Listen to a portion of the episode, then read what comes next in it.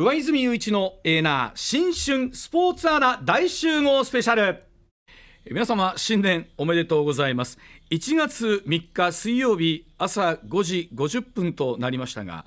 新春の朝とは思えない感じでスタートいたしましたけれどもさあ上泉雄一のエーナーこの年が明けてからの3日間はですね、えー、各フリーアナウンサーの皆さんに集まっていただいたりとか今年のニュースを占ってみたりというところでございますが今日1月3日はですねまれ、に見る昨年はスポーツイヤーだった。そして今年はパリオリンピックもあるということでございますので私ども MBS のアナウンサー特にスポーツを担当しているアナウンサーに今回集まりましてですね、えー、このスポーツの見どころそして阪神オリックスはまた今年どうなっていくのかなどなど、えー、ああでもないこうでもないと喋っていきたいと思っております。では今日一緒に進行を進めてまいります。アナウンサー紹介してまいりましょう。まずは明けましておめでとうございます。入社4年目河内洋平です。よろしくお願いします。お願いします。そして辰年最高入社16年目金山泉です。よろしくお願いいたします。お願いします。本当にありがとうね、い、やいやいやいやいや辰年最高でございます。ね、私自身は犬年でございます。はい。辰年でもないんですけれども。そうやね、はい、辰年最高。一応これ言っとかないと、というところなんですが、はい、えー、今日1月3日はですね考えてみるとすでに箱根駅伝の、はい。えー、袋が、うん、えー、この後間もなくスタートというタイミングであったり高校ラグビーが、はい、えー、準準決勝、はい、で実は金山アナウンサーも川内アナウンサーも高校ラグビーも担当しているということなんですが、はい、えすいません。あの事前にちょっといろいろな事情がありまして、えー、事前に収録をさせていただいているという形になっておりますので、はい、時系列が若干ずれているところもあるかもしれませんが。さあまずはあ川内アナウンサーから聞いていきたいと思いますが、はい、川内アナウンサーが、えー、入社4年目。そうです、はあ、で特に昨年のタイガースのゲームも何試合喋ったんですか？えー、っと15試合ほどを喋らせていただきます。試合ですか。そんなに喋って、まあ、いろいろ、えー、タイガースとオリックスの試合ですね。両方合わせて15試合、はい、15試合であとは、ゴルフも？はい、あと何担当してましたっけ？ゴルフ。とまあ高校ラグビーとビーと。V リーグバレーボール。あバレーボール、はい、MBS スポーツアナウンサーの王道そうですね。いろいろ、はい、担当させていただいてます、どうですか？もう4年目になってくるといろいろと大きなところも任せるようになって38年ぶりの日本一タイガース、うんうん、その優勝パレードもバスに乗せていただいたりそうだったね。もういろんなスポーツもそうなんですけれどもあの、まあ、100万人近く合計集まったあのパレードで、うん、選手と同じ目線で、見られたっていうのは本当に一生忘れられないなと思います、ね、あの各選手が口々にこんな景色は見たことないと、はい、普段4万人から入ってる球場でプレーをしている人たちが言うぐらいですから相当の景色だったんでしょうね。すごかったですね。バスの上の、まあ上からの景色もそうだったんですけど、うん、会話が隣の人と聞こえないぐらいのあそうなの。もうファンからの声援だったので。そうでしたかあれはすごかったですね。あその意味では入社4年目いい経験をね、はい、あの担当させてもらってるというところなんですが金山アナウンサーが16年、はい、16年。ですねはい、今やね MBS スポーツアナウンサーの大黒柱いやいやいやいやいやいやまだまだなんですけれども。金山アナウンサーでだともう去年とかだと数えきれないぐらいね、プロ野球のゲームはもう。でもそれでも20試合ぐらいだと思いますね。20試合ぐらいですか。阪神オリックス合わせて大体それぐらい実況したかなっていうところですね。特にね、えー、優勝決定の試合は金山アナウンサーの実況でしたから。そうですよ。担当させていただきまして非常に運が良かったなと、うん、いや金山アナウンサー優勝実況初めて？優勝実況は初めてです。はい、そうか。それは感慨深いな、リーグ優勝が18年ぶりになりますんで、ね、私入社16年目に今年なるので、あのオリックスのゲームとかも。オリックスのゲームでは、うん、えー、優勝実況ないんですけれども、うん、ヤクルトとオリックスが日本シリーズを戦った時に、うん、3年前になりますかね、うん、えー、ホットモットフィールド神戸でヤクルトが日本一になったゲームの、えー、日本一の瞬間は実況した経験はあるんですけれども。阪神はもちろん優勝した瞬間実況したのは初めてだかもねそれは38年ぶり日本一はねそりゃそうなるわな、はい、まあそのあたりの裏側の話もですねこの後スポーツアナウンサー近藤アナウンサーにも入ってもらいましてお話を聞いていきたいと思いますし、はい、さあでも今年はまさにオリックス阪神、えー、連覇続くのかというところ。そして、えー、パリオリンピックもね、はい、なんかやっぱ3年近空いてないとあっという間に来た感じありますよね。ね。ですね、うん。え、うん、ちなみに河内アナウンサーはオリンピックの取材とかっていうのはあの周辺取材も含めてはい。行ったことっていうのは？いやないですね。ない？全くなくてないね。はい。もう行ってみたいよね。いやもう本当に入社して2020年に入社なので、うん。まあ、オリンピックがあるんだろうな入社したらって思いながら学生時代を過ごしてい確てうん。オリンピックいざ始まったのはまあ2021年無観客ですからね。取材もなかなか行けない状態で、まあ、21年だったこので。のパリあたりはチャンスがあるのかどうか金山君はいやあのでも、これスポーツアナウンサーあるあるというか、はいはい。MBS あるあるで、はい。スポーツアナウンサーって、はい。大体こういうの取材に行けないんですよ。これちょっとあのー会社に対するちょっと文句になってしまうんですけど。新年早々なんだけどね、確かにそうなのよ。これ情報番組のアナウンサーが 大体こういう取材に行くんです。であのええ。実況に行けるのは、えっと、東京キー局を中心としたジャパンコンソーシアムという人たちで、本線の中継はあるんだけど、そこには MBS のアナウンサー入らないので,、はいで周辺取材はあの4ちゃんテレビやってる 川田君とか大吉君とか、はい。山中君が行って。そうなんですよ。だから去年のタイガースのはい。ハワイ旅行、あ 優勝旅行ほんまや。これスポーツアナウンサーみんなえ行けるのかな、い。誰が行くんだろうって、はい。ワクワクドキドキしてたんですよ、はい。蓋を開けてみたら、はい。えー優勝旅行一緒に行くのは川田アナウンサーです。あこれはスポーツアナウンサーあるあるだね。はいごめんね。あの僕2008年の北京オリンピックの時は当時情報番組「せやねん」をやっていて、はい。2008年すいません私北京オリンピックフルで帯同させていただきました。行ってるんですか？しかも行ったら行ったで人が足りないということで「和泉さん昔実況やってましたよね」って言って、ジャパンコンソーシアムの一員にちょっとだけ入って、えー北京オリンピック女子マラソンの、えー中継点すいません本線であのリポートやりました。そうなんですか？それで急遽やることになったんですか？急遽やってしかもぜあの本線だから中本体の中継の中で僕あの給水場からはあ。リポートしさせてもらったんですよ。えーだから僕一応オリンピック実況アナウンサーなんですうよ。すごい。なかなか MBS のアナウンサーでいないんじゃないですあのかオリンピック実況アナウンサー。ここ最近はいないじゃないですかオリンピックの本線で。うわー。中継したっていう人間、あとごめんなさい。に1996年、えーはい。オリックス日本一の時の、えーオーストラリアの優勝旅行、はい。すいません。え？私帯同させていただきました、えー？行ってるんですか？ごめん。言じゃたあ過去は結構スポーツアナウンサーもはい。優勝旅行とかオリンピックとか行けてたんですね、うんこれはこの後ちゃんと話し合おう。この後ねでもあの上泉さん今年パリオリンピック狙ってるんじゃないですいやかあのねスケジュールは空いてるんですよ。ダメですよちょっと。スポーツアナウンサーに行かせてくださいよ。ええな向こうからパリもええなっていううわ話で。もうこれは今スタッフに向けてのアピールでもありますね。でもお前ねそのあたり含めて誰が言うかこの後冷静に話し合おう。うわもうちょっと私もスケジュール開けときますんで。はい、そんなこんなで、えー、2024年は、えースポーツ界はどうなっていくのか。そして今後スポーツアナウンサーはどうなっていくのかということも、せっかくの機会ですから話していきながら、えー新年早々なんでございますけれどもお付き合いいただきたいと思います。どうぞよろしくお願いいたしますさあ上泉雄一のえーな新春スポーツアナウンサースペシャル。まずはこちらのコーナーからお送りしてまいりましょう。2023年スポーツ10大ランキング。さあ手に汗握る興奮から爽やかな感動まで、まあ、近年まれに見るくらいいろいろありすぎた2023年のスポーツ界ですが改めて独自ランキングで選んだ昨年のスポーツ10大ランキング振り返っていきたいと思います。ではまずは10位から4位までというところで河内アナウンサーからお願いいたします。はい。まずは第10位です。寝屋川の星山下美夢有2年連続賞金王女子ゴルフ界で最年少で2年連続の女王を手にし山下時代の到来を印象づけた大阪の寝屋川市出身です山下美夢有選手、ん。ともに史上初となる2年連続賞金2億円突破、はい。ということで来シーズンは海外メジャーでの活躍と出場圏内にいるパリオリンピック出場を目標に掲げています。はい。続いて第9位です。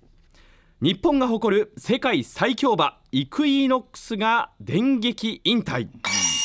11月26日ジャパンカップで優勝し8区の G16 連勝を飾ったイクイノックスが電撃引退を発表しました。総獲得賞金は歴代トップの22億うん。1544万6100すごい円な。うん。ということで今後は守護馬として後世にその偉大な地を受け継ぐ道が選ばれたということになりました、はい。続いて第8位です北口榛花世界陸上女子やり投げで日本人初の金メダル。8月に行われた世界陸上ブダペストでトラックフィールドでは日本女子初となる金メダルを獲得しました、うん、また世界最高峰の大会ダイヤモンドリーグでも日本人初の年間チャンピオンに輝きました、うんパリオリンピックにはすでに内定しており、はい、まだ自分のやり投げの完成形が見えていないのでここから見つけていきたいと いうふうに語りました、はい。うん、自分のペースでパリに向かっていきたいというふうに話しています。完成したらどうなるんだ。ですね、はい。うん、続いて第7位です。高校野球慶応高校107年ぶりの優勝。夏の甲子園全国高校野球大会決勝で神奈川県代表慶応高校が史上7校目の連覇を目指す宮城県代表仙台育英高校を8対2で下し1916年第2回大会以来107年ぶりの優勝を果たしました、うん、挑発 OK スタンドを埋め尽くす OBOG の大応援団が話題を呼びました、はい。うんすうん、そして続いてが6位です。ラグビーワールドカップ日本代表前線も1次リーグ敗退、ラグビーワールドカップフランス大会になりました。去年の大会日本代表は1勝2敗で最終戦のアルゼンチン戦に臨みましたが27対39で惜しくも敗戦、うん、ということで2勝2敗プール D3 位で2大会連続の決勝トーナメント進出を逃し1次リーグ敗退となりました、はい、続いて第5位です。大盛況バスケットボールワールドカップアジア初開催、うん日本フィリピンインドネシアで共同開催されたバスケットボールワールドカップ。日本代表は順位決定戦の対カーボベルデ戦に80対71で勝利し、うん、最終順位を19位としました、はい。うん、その結果アジア勢で最上位となり1976年モントリオールオリンピック以来の48年ぶりに自力でパリオリンピックの出場権を獲得しました、はい。うん、続いて第4位です。ヴィッセル神戸念願悲願の初優勝、うん、J リーグヴィッセル神戸は11月25日に行われた第33節名古屋グランパス戦に2対1で勝利、うん、横浜 F・ マリノスとの熾烈な首位争いを制しクラブ創設29年目にして悲願の初優勝を達成しました、うん、10位から4位だけでも結構なニュースがやっぱり続々とある中なんですけど、はい、これ思うのは例えばあのやり投げのね、北口選手とかあとバスケットボールとかそうなんですけどどうでしょう？多分ラジオ機の皆さんでつい、まあ、例えば10年20年前とかだったら日本のチームとか選手が太刀打ちできない、まあ、これラグビーもそうかもしれませんけど。はいが本当に世界レベルになったなっていう感じありますよね。ね。どの競技でもトップレベルで活躍してるっていう。ね、な何あの何が変わったんですか金山さんこういうのって？やっぱりこう、うん、トレーニング方法とか、うん、やっぱり選手の体つきが変わってきたことによって、うん、世界に、えー、しっかりとこう、ね、戦えるそういう体がまずできてきたっていうところあるんじゃないですかね。本当はなんか見劣りしないってありますよね、欧米の選手に比べてね、いやであとそれでいうとやっぱり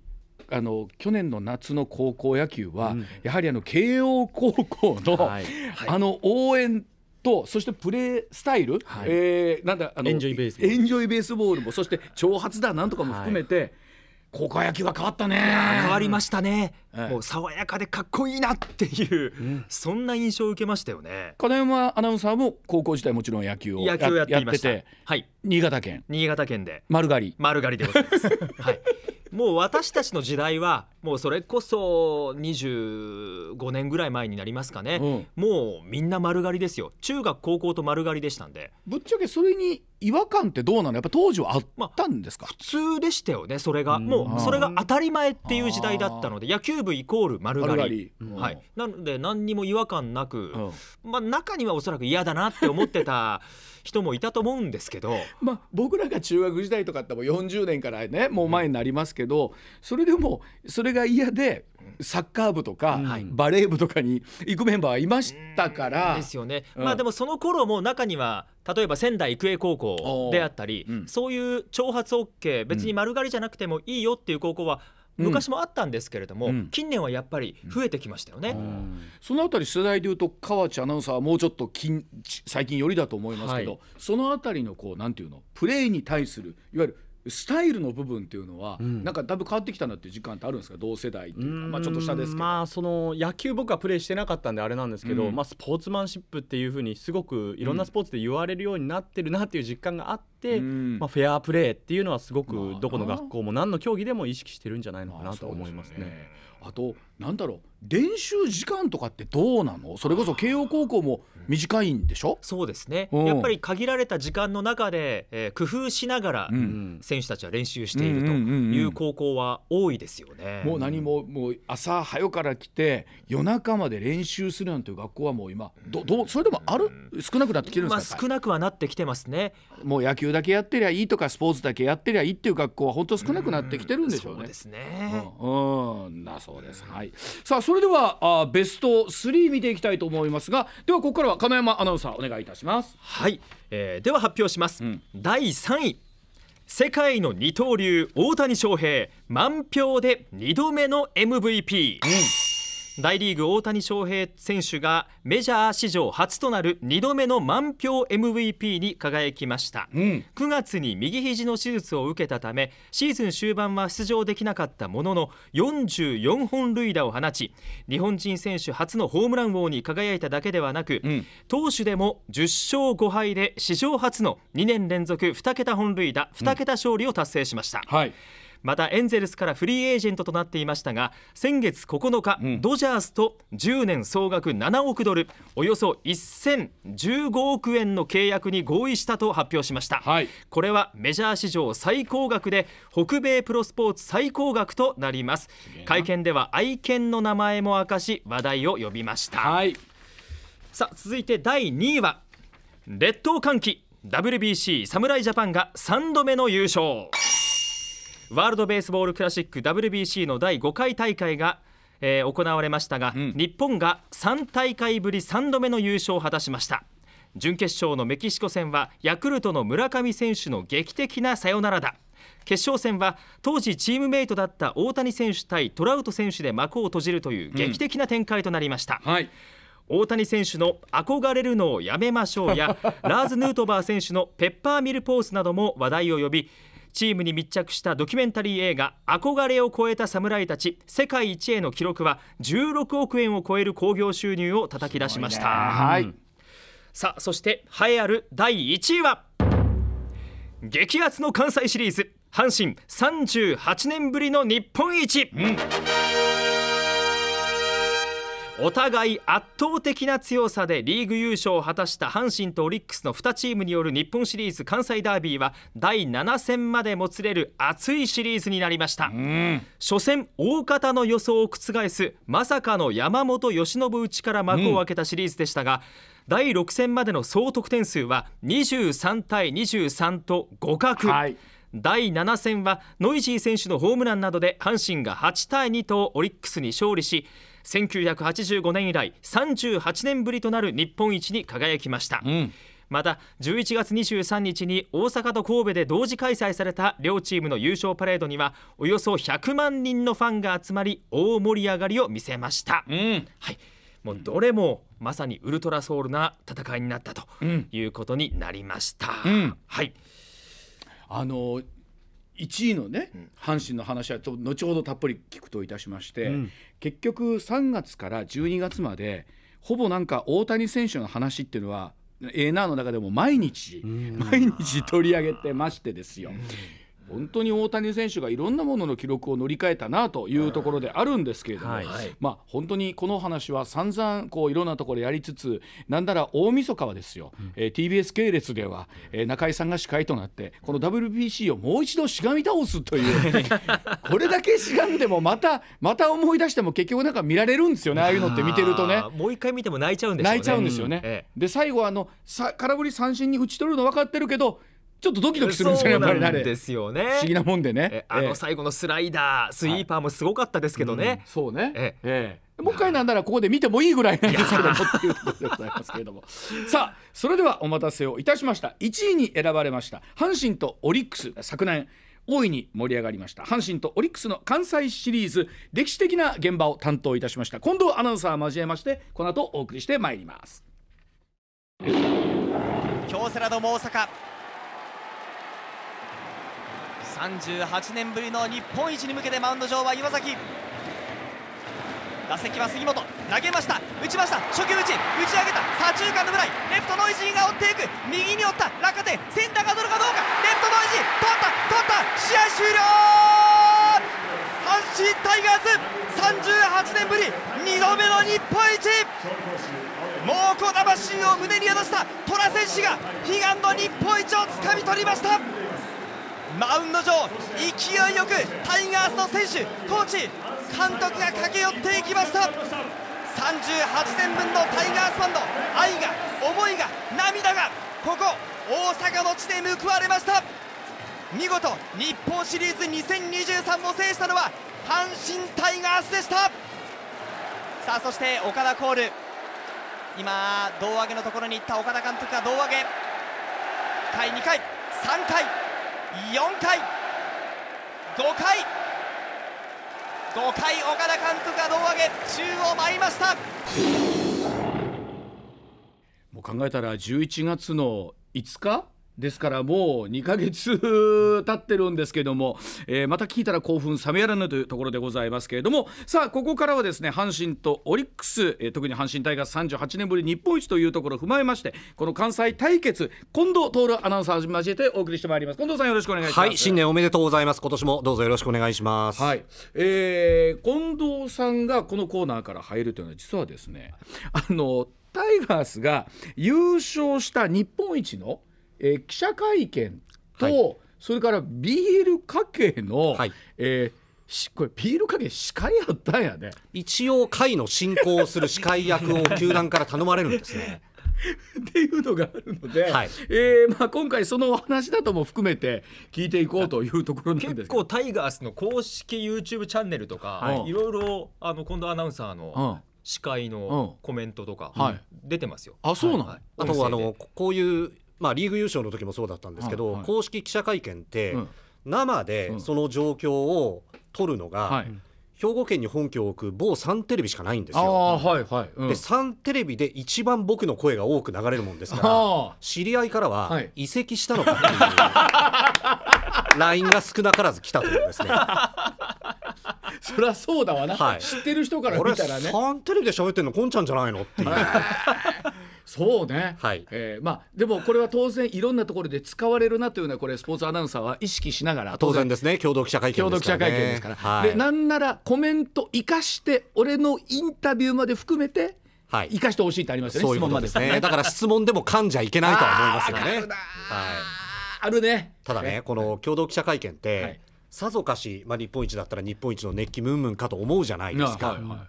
実は意外とそんなことないんですよ。あ、そうでしたっけ？なぜならば、うん。球場でドカーンと日本一、胴上げ、はい、優勝監督インタビュー、うん、MVP 発表 MVP インタビュー、ああ。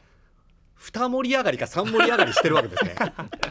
でそっからまあ、バスに乗って、大阪市内某所のホテルに,、まあ、およそ40分ぐらいですか、かけてくるわけですよ。ちょっとね、うん、皆さん冷めてます、ね、興奮冷めやるのは嘘だね。嘘だね。嘘です。興奮ちょっと冷めてますよね。ちょっと落ち着いた感じになってるわけですね、うん、プラス、その優勝決定直後日本一決定直後の美味しい、温度の高いところの取材は新聞記者がすでに球場でやってるんですよ。だから先ほども言いましたけどこの共同記者会見というのはどちらかというと、各局の優勝特番用になるほど。なんならその最新の声を使ってくださいという意味合いでやるので、うん、実はこちら側の報道関係者席もまばらだったりするんですよね。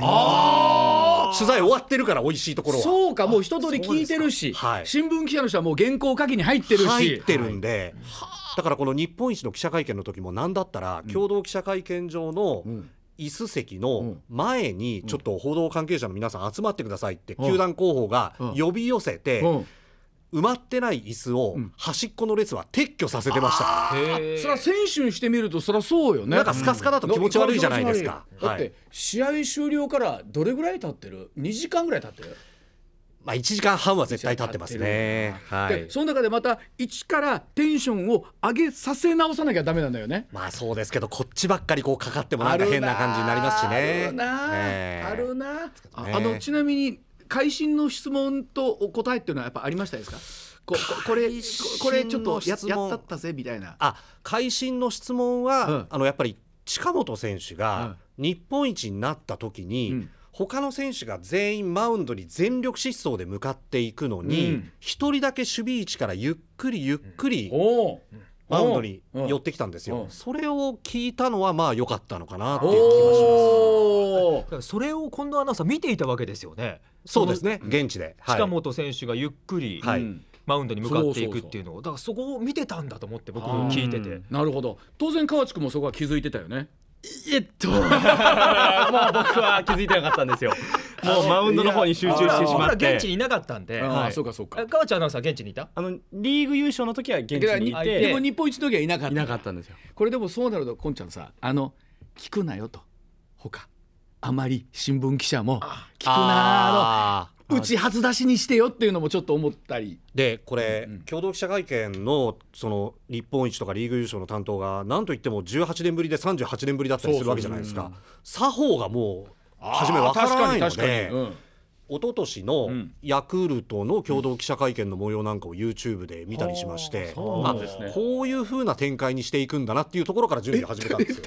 そのためにじゃあ事前に他局他他の YouTube 見たわけ？はい見ました。ちなみにどういうところを参考したわけ？あのまず入ってくる時のアナウンスですよね。やっぱりその、出席者をきっちり言うとかあその進行もそうなんですよ。アナウンサーが近藤アナウンサーがやるんだ、はい、もう入ってきたとこから「はい近藤さんどうぞ」っていう感じだったんであそう、はい、でその式次第も自分で作んなきゃいけない、ね、ある程度こう簡単に作って。ある程度球団の方も近藤さんあとお任せします。そういう感じですね。ですからあのもう会見場に姿を監督選手の皆さんが表した時に報道関係者に拍手を促すとかね、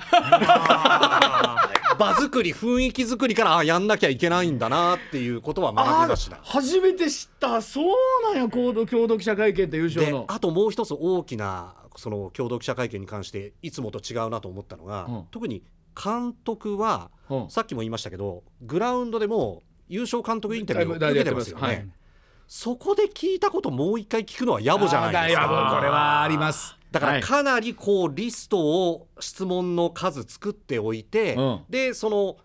グラウンドでのインタビューで出た質問を消していくっていう作業も必要なんだっていうことがよく分かりました。でもそうするともうないじゃん、いやいやそんなことはないです。さすがに。はい。あそうまだある？意外と残ります。意外と？だからもうちょっとその例えばシリーズだったらシリーズ全体を俯瞰して打つ方がこうだった、投げる方がこうだったっていうことはあんまりその日本一直後には聞くのは逆に野暮じゃないですかあの時はもう雰囲気もんだもん雰囲気もんですからね、はいはい。はい、ファンに一言みたいな日本一ですっていうのが向こうの担当、うん、でこっちはもうちょっとそのやや気温低めの冷静なところの担当っていう住み分けですよね。あのこれ多分本当お分かりいただけないよね。質問のリストを潰していってるって、うんいうのはこれは多分あのやったことない人にはわからない。当たり前ですけど。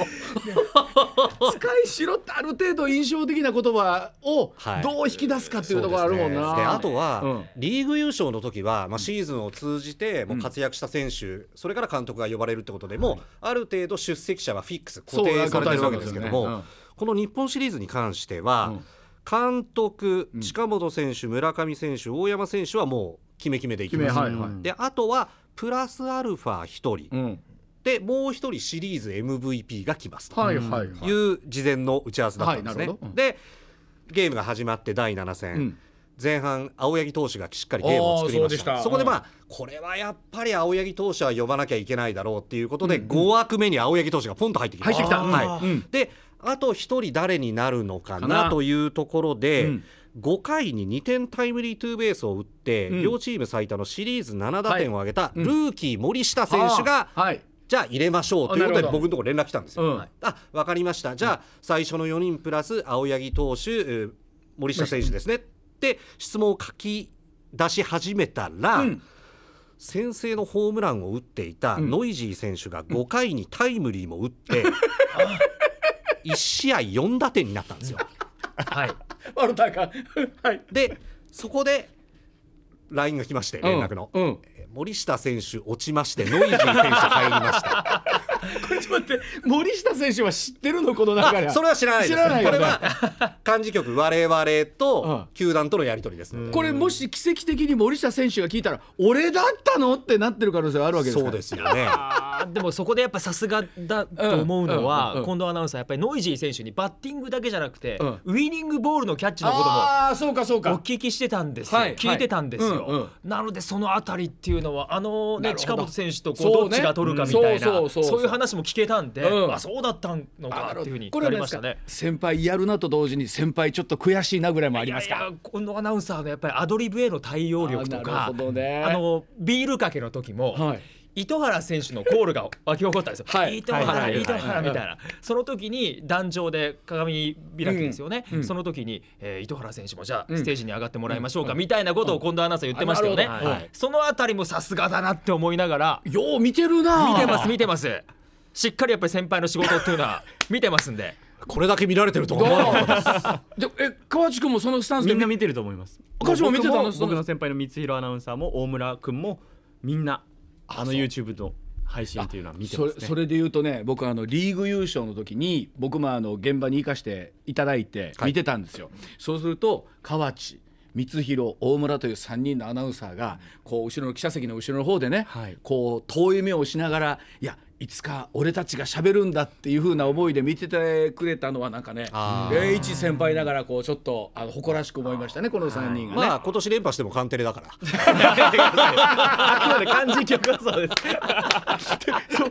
びっくりしたのはあれ優勝のビールかけあれは祝賀会なのよね。はいそう優勝祝賀会なんですよ、でビールかけって言われすぎてるんですけど あれは祝賀会です。あれは乾杯なんです。乾杯なのよね。乾杯なのになぜかもうみんなゴーグルとかはめてそうそうそうそう。乾杯する気なんてさらさらないですよね選手は、はい。あの進行台本ははい。これも何？あの司会者の人。あそれはさすがに球団側から。あ来ますか、はい来ます。ちなみにあれどういう式次第なの？まああのこれから始めますよ、うんで挨拶はこの人がしまますよ。では乾杯の発声をえっとだから球団オーナーとかかな、はい。うん。オーナー球団社長岡田監督。監督。でその後鏡開きがあって。あ鏡開きまでやりますか。はい、はい、でその後ではお待たせいたしました。乾杯の発声を近本浩二選手会長にお願いいたします。でテレビから映るのはこっからだよもんね。す。近本選手が壇上に上がって、はいっていうとこからしかならないから、はい。そこからスタートと思ってるラジオ機の皆さんも多いじゃない？ああそうかそうか。だから祝賀会感がないわけですね、全然多分ね、はい。はい。そうだと思いますよ。でも、あの岡田監督の「みえちゃん主役ちゃうよ」っていうのもあの流れであの流れですよね。オーナー球団社長監督の挨拶の流れの中でできたことなんで。監督の挨拶ぐらいまでは見るかな、でその後あるので多分偉い人の挨拶がなくって、でそこのところでその糸原コールが起こったいや時にそうなんですよ。で糸原選手も壇上に上がって、うん。はい。ですよね。そうでしたね、はい。でいざもう乾杯も名前とそこそこにわーっと始まるじゃない、はいはい。その時近藤君どうしてたの？で私は、うん。まあ、三浦アナウンサーと違ってその、うんビールかけ最中の選手監督にインタビューをする役ではないので,、はいはいはいでスーツもあんまり数持ってませんので、はでは近本選手会長お願いしますって言った瞬間に、うん。私はあのバックボードの裏に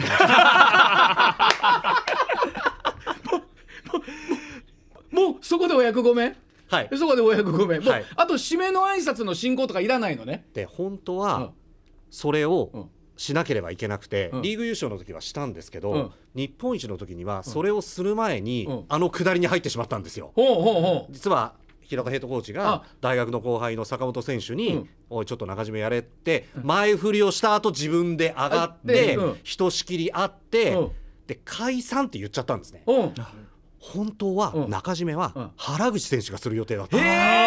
えー、知らなかったで原口選手はうん。リーグ優勝の時からあのパイン飴のそう。かぶり物をしててはい。かなり場内沸かせていてうん。で日本一の時にはうん。そのパイン飴のどうやらそのかぶり物がなんか増量してたらしくってちょっと大きめになってたらしいんですよ。でそれも含めて多分一ネタ披露するはずだったんですよ中締めで。そうでしたか。ところがうん「お疲れ生です解散」でもう全部吹っ飛んじゃったんですよ。あ原口選手実はよく近藤さん言ってくれましたと今思ってるかもしれないね聞いてたら、でそのみんな帰った後に原口選手が「いや僕中締めだって聞いてたんですけどね」すごい寂しそうで。あなんか 申し訳なかったなと思って。いやまあでも申し訳ないっつってももうしょうがないで流れで。平田ヘッドコーチをこう止めてまで、その流れに戻すっていうのもちょっと野暮かな、無粋かなっていう感じがしましたんで。とりあえずあの今年原口選手、連覇へ向かって今度は自分が中締めするんだと。いうことで。中締めのためにもね、はい、頑張っていただきたいなというふうに思います、ね、あのビールかけの具体的な裏側をここまでなかなかね、うん、ラジオ皆さん皆さんもお聞きすることなかったと思いますので、はい、そんな裏側があったのかというのをまたこの新年の話題にしていただければというところでございます、はい、さあではここからはですね2023年シーズン振り返りたいというところで、えー、近藤アナウンサー金山アナウンサー河内アナウンサーテレビラジオで多くの試合を中継してまいりました。ではその熱く語りたい試合というのを聞いていきたいと思います。誰からいきましょうじゃあ流れで私からはい、じゃあ近藤さんか。らいきましょうか。はい、えー、私がピックアップしたゲームはですね、うん、6月16日甲子園での交流戦、はい、阪神ソフトバンク戦ですね。6月16日、はい。まあ、去年は何といっても、うん、岡田監督の傭兵それから采配に放送席でもうならされることが多かったわけですけども、はい。はい、この試合はあの1対0ホークスリードから、タイガースが4回裏ホークス先発の和田投手から5番スタメンミエセスの犠牲フライで1対1の同同点に追いついて、その回は6番佐藤輝明で攻撃が終了しました、はい、で追いついた直後の5回表の守り前の中継素材からお聞きいただきましょう。どうぞ。タイガース同点の5回の表の守りピッチャーが来日初先発のビーズリーからサウスポーの島本に変わりました。なお島本が5番ピッチャー。ですから先ほど同点犠牲フライのミエセスがベンチに退くということになりますそしてラストバッターのところにライト島田が入ったというタイガースのオーダーの変更ですまあ、ここでピッチャーが掛布さん変わったことで、ね、3巡目云々はなくなったわけですよね。ねはい、ただ、この打順に島本を入れるってことはイニングをまたがせるということですよね。まあ、なるべく投げさせるってことですよね。はい、打順の届きが遠いところに置いたわけですからね。なるほど。すいません、うん、地味なシーンなんですけどいやいやいやこれ4回1失点ながらランナー出しまくりの先発ビーズリーから2人目島本にピッチャーを変えて、うん、そのピッチャー島本をさっき犠牲フライを打った三重節に変えて5番に入れたんですね、うんうんうん、これね、普通はですよ、はい、普通は島本をビーズリーの打順の9番に入れて、はい5回表を抑えたら5回裏にそのままスムーズに打順が回ってきてスムーズに代打が出せるっていうのがセオリーだと僕は思ってるんです。であえて5番に入れるっていうことは、まあ、ビーズリーが4回で降りちゃったこともあるし、うん、島本になんとかイニングを投げさせて回を稼がせたいのかなと思って、うんはい、まあ、掛布さんともそういうやり取りをしました。うん、で5回、6回と島本投手が抑えてベンチの期待に応えゲームは6回裏にツーアウト1塁の場面でまさにその5番、島本投手のところに打順が回ってきて、代打、原口選手が勝ち越しタイムリーツーベース。まあ、島本の頑張りと野手の頑張りが噛み合ったんですけど、うん、試合後の岡田監督のインタビューの音声ここでお聞きいただきましょう。勝ち越しの場面ですけれども6回代打原口選手よく打ちましたね。そう。代打いてるんでね。まああそこにピッチャー入れとけばねちょうどいいね。チャンスでいけるかなと思ってちょうどいいときたいですね。はい。なるほど。あのね、うん島本投手にイニングを稼がせるために5番に入れたんじゃない、うんうん、あそこに次チャンスが来るだろうと思って代打を出しやすいようにピッチャーを入れてたっていうことなんですよ。なるほどでその後の岡田監督の囲み取材で補足があったんですけども、うん、先発の和田投手は球数から言って次の5番ミエセス選手の打順までは投げるか投げてないかわからないと、うん、だからもうあそこにミエセスを置いておく意味はないので、代打が右でも左でも相手ピッチャーに合わせていけるようにあそこにあえてピッチャーを入れたと。またしかしそれがまたズバリと当たりのですよ。この勝負感ですよ。あの迷いがないって皆さんおっしゃいますよね。普通ね、うん、5番起用の外国人野手をゲーム途中で下げて、うん、このロースコアゲームで負けたら、うん、何やっとんやと言われるでしょ。う言われるかもしれないなと思うでしょう監督は。この自分が信じたことは迷わずやる、うんうん、でこれが後に日本シリーズの第4戦で、うん。はい、1軍4か月半ぶりのピッチャー、うん、湯浅投手を日本シリーズの緊迫の場面で投げさせる、はい、あれもなんでそんなブランクのあるピッチャーを日本シリーズでいきなり復帰させるんやって、うんうん、失敗したら言われるじゃないですか。あります、だけどそんなことは関係ない。自分がいける、うん、これが理にかなってると思ったら通すんだという。あれ、シーズンの序盤だったかな？あのほら打席の途中から原口選手変えて、はい、ホームラン打ったあれは開幕3戦目か2戦目ですね。はい、であの時あのカウントになったら行くんだってもう決めてたみたいなことが。うん。はい。言ってました。あのすいや決めてたとは言うても多分ねすいません僕やったらですよやっぱやめとこうとか。いやいやいやいや。なやっぱりツーストライクからはないわなとか。そうです、うん、思っちゃいますよね。はい。思うもんね、はい、うならされた。もう勝負しぶりに感服いたしました。もう近藤アナウンサーの中でこう一部マニアにはもうたまらない。もうあのたまらないそうですね、ピッチャーを変えるときにどこに打順に組み込むかっていうマニアックな話をちょっとさせてもらいました。なるほど。わかりました、はい、じゃあ続いてどういきましょうか？はい、金山、えー、では私でよろしいですか、はい、はい、えー、私金山が熱く語りたい試合は、うん、えー、去年の9月14日、うん、えー、阪神対巨人戦、うん、甲子園球場でのゲーム、うん、まあこの9月14日という日付を聞いたら皆さんお分かりだと思うんですけれども、はい。うん、えー、タイガースリーグ優勝決めたゲームでございます、はい、はい、えー、オープニングでも少しお話をさせてもらいましたけれども、はい、えー、私この試合の実況を運よく担当させていただきまして、うん、えー、18年ぶりのタイガースリーグ優勝の瞬間を喋ることができたんですが、うん、このスタジオの皆さん分かることですけれども、うん、本当にあのー、この優勝実況っていうのは誰に当たるか、はい、誰が担当するかっていうのは運でして、で、ね、あの9月の実況シフトが出るのはこれあのスポーツのシフターは近藤アナウンサーなんですよ、はい、9月の実況シフトが出るのが大体8月の中旬か15日ですね。ですよね、はい、ですよね、はい、でその時まあ9月の実況シフト出たんですよで9月14日私実況担当、はい、まさかこの日はないだろうと。その時は。思った以上にまだマジックそこまで消化してなかったんですよね確かねですよ、うん、でシフトを組んだ時点では誰もが、うん、まあ、9月20日以降じゃないかなっていうような感じだったんですね、うん、でも9月に入ったら、はい、もう全く負けない。あれよあれよですもんね。まさにあれよ、あれよと あれに向けてのマジックナンバーがどんどん減っていって9月13日までに10連勝ですよ。そうでした。10連勝で9月14日迎えて、うん、ついに、えー、11連勝フィニッシュであれ達成と。いうことになりまして、はい、でこの試合はですね、うん、もう初回の1球目から異様な雰囲気だったんですよ。上泉さん甲子園球場にいました、はい、いましたよね。うん、あのー、佐伯投手タイガースの先発、はい。はい、1番のジャイアンツ長野選手に初球ストライク、その瞬間からもう大歓声で,、で1番のチョン選手三振だったんですけど、はい、もうその三振の瞬間は優勝したかのような大歓声ですよ。1回の表。1番バッター。で、はい、もう自分の声が聞き取れないくらいの大歓声で、うん、わこれが続くのかと思いながら、うん、すごいなすごい試合実況させてもらってるなっていうような興奮もありながら喋らせてもらったんですけれども。で最終回、うん、えー、9回の表、はい、岩崎投手マウンドに上がりましたよね。はい、はい、で最後岩崎投手が抑えてリーグ優勝ということになったんですが、うんはい、その瞬間はもう、自分が何て言ってるか聞き取れないぐらいの大歓声で本当に何を喋ってるか自分の声がヘッドセットをつけていても全く聞き取れないんですよ。それぐらいの大歓声。何喋ってるか覚えてないぐらいの。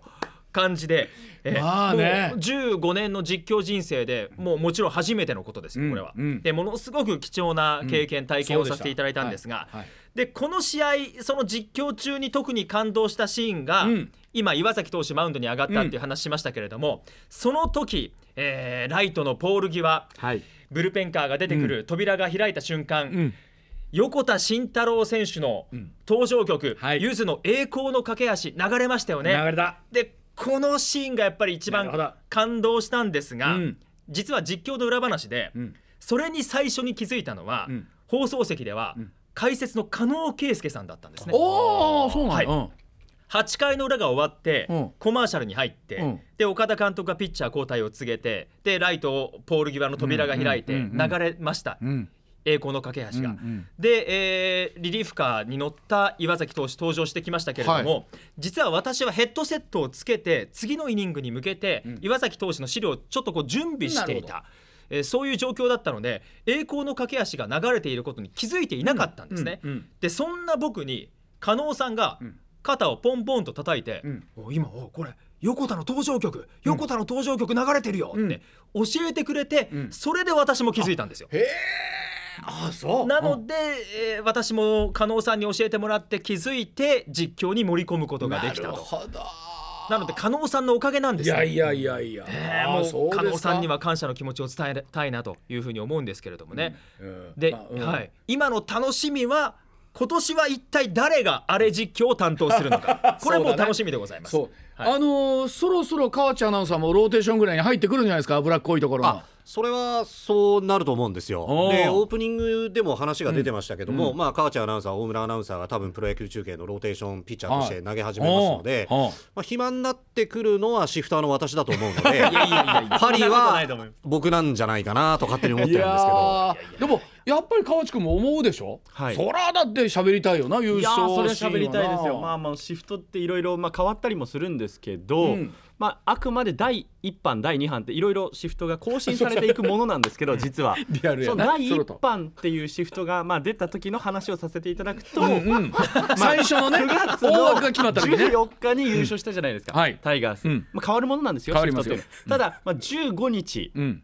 僕の担当だったんですよ第一版では。だからだから14日優勝しなかったら翌日からマツダスタジアムだったんですよ、はい、広島戦。え川内君だったの、はい、その予定だったんですよ。でまあタイガースが14日に、うん、えー、まあ、ちょっとややこしいんですけど全然どうぞ、うん、勝たなければ15日僕だという心づもりで、まあ、8月の末からずっとこれ15日あるかもしれないなと思って準備してたわけですなるほど。そりゃそうだわ。ただまあ大人ですからいろんな事情があって シフトがまあ第2波に変わったわけなんです第2波変わった。第2波に変わって15日のシフト見たら、うん、僕じゃないっていうのになってこうなった時にまあじゃあちょっとまあほっとした気持ちもあるけども悔しい気持ちもあったりとかいろんなちょっと複雑な気持ちになりました、ね、でもねあの僕は今スポーツ離れてますけども、はい、その悔しさがねいいのよ。その悔しさを糧に、はい、ね今シーズン、はい、もう今年は第2版になっても僕のスケジュールは変わらないようにするぞと、ね金山君そうよね。そうですね。やっぱりその悔しさがこれからで生きてくるっていう。みんな悔しい思いをしてるよね何度となくね、別にね1版でも2版でも僕には回ってこなかったんで結局あれなんですけど。いやいやいやでねその15日だったら、うん。僕に差し替えた。んです超裏話ですけどこれ。あこれはさすがに11連勝はないだろうと。15あるなと思って準備してたら14日に決まって僕共同インタビューでしたなるほどな いやでもねこれあのラジオ切る皆さんもそうだと思いますけども、はい、あるのありますよそれは、持ってるか持ってないかあのこのどこのサラリーマン世界でもあります、うん、あの大きな仕事は本来俺に回ってくるはずだったのに、はい、なぜか先輩がとか。でもよく考えると自分の力が足りなかったのか、はいえそれともいろんな神様のいたずらなのか分かりません、はい、あそうですか。お尻がムズムズするんでこの話題終わってもらっていいですか ね。ドキドキするね、えー、はい。では、えー、河内君、はい、はい、思い出の試合というと。分かりました、うん、私が熱く語りたい試合はですね、はい、6月5日の甲子園で行われた、タイガース対ロッテ。千葉ロッテマリーンズの3回戦になります、これ実は、実況金山さんが担当だったんですが、私はタイガース情報としてリポーターとして甲子園にいまして、この試合はとっても長い試合だったんですよ。延長12回引き分け7対7、はい、結局5時間7分で試合がまあ、勝利はなく、引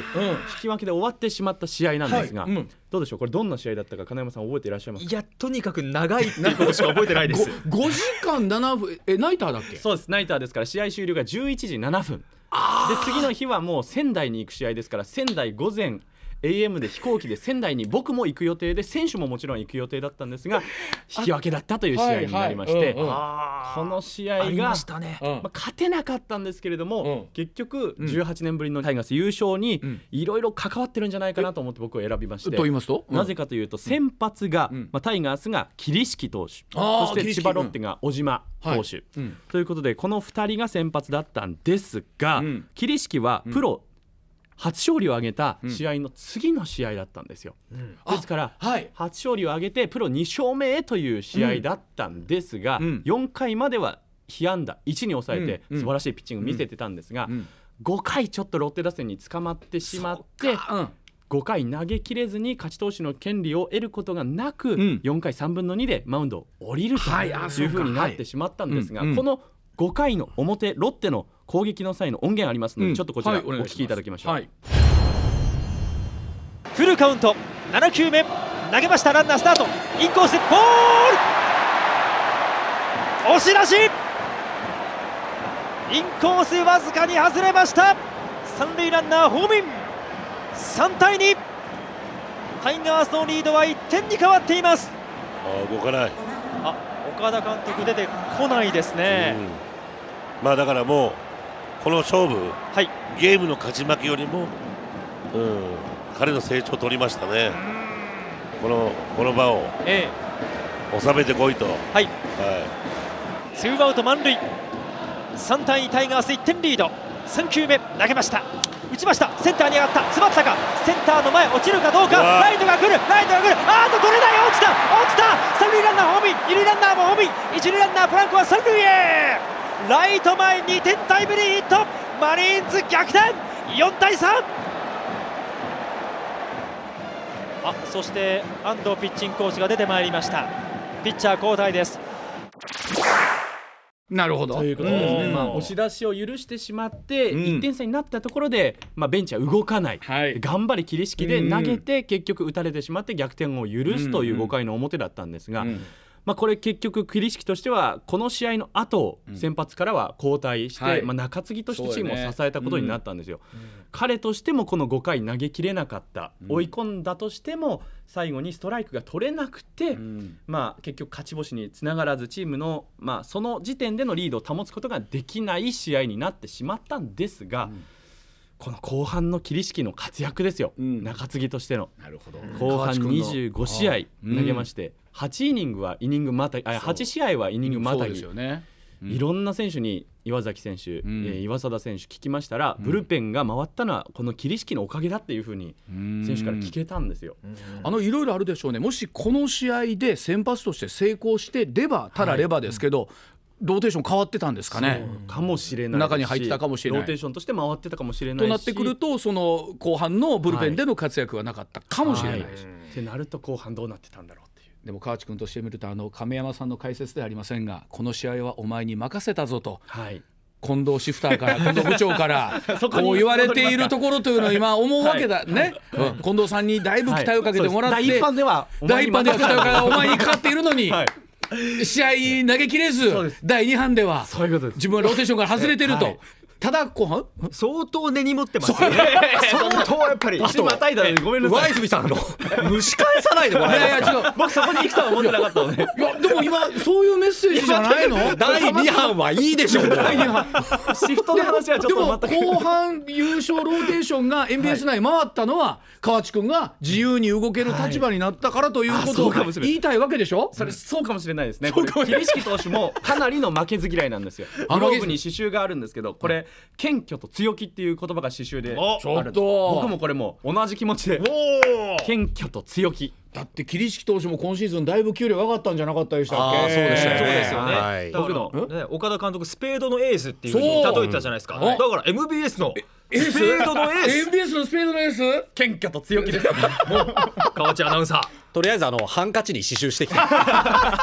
それ見たら考えるマッキーで書いてきます。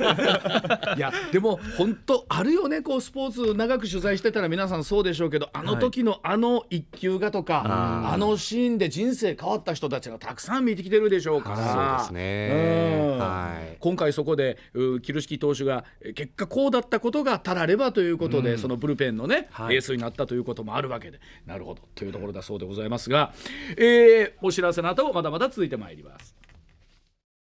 番組ではですね皆さんから実はスポーツアナウンサーの皆さんにというところで、えー、メールをね実は事前に頂戴をしておりまして質問等々ということでせっかくなんで聞いていきたいと思いますけれどもあのこれありますねえー、ラジオネーム高弘さんからなんですが、えー、スポーツ中継中に実況中にトイレに行きたくなった時だこれはまあ皆さんもよく聞かれると思うんですけれども、えー、皆さん本当どうしてらっしゃるんでしょうか？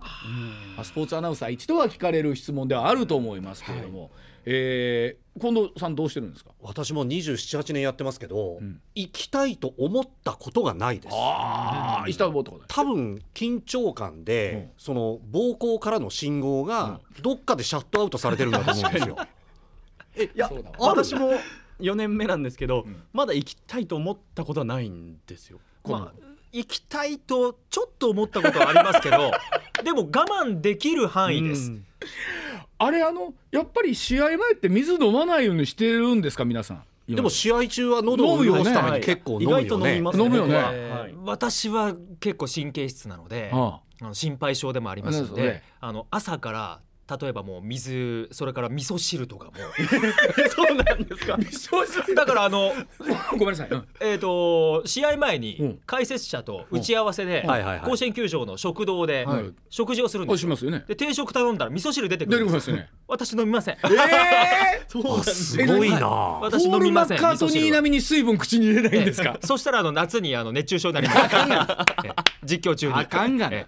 はい、えあのほらコーヒーは飲まないようにして僕選抜やってる時でもあのほら冬春は寒いじゃない？まだ。でも確かに試合中にはまあ行きたいと思わなくなる思わないよねあんまりね、で試合が終わって中継も終わってじゃあトイレ行きましょう。行きましたっていう時に、うん、なんでこんなに出るんだっていうことはありますよね。本当に多分あるあるなんでしょうね。すごい量が。えこんなに入ってたのかっていう。すいません微妙な話あるよね、はい、でも今5時間7分この間のゲームで、はい、日付超えるゲームはさすがにたまにあるっけ？あ私マツダスタジアムで開始が遅れてしかも中断挟んでっていうことで日付またいだ試合を亀山さんとやったことあります、でも大丈夫だった。大丈夫でしたね。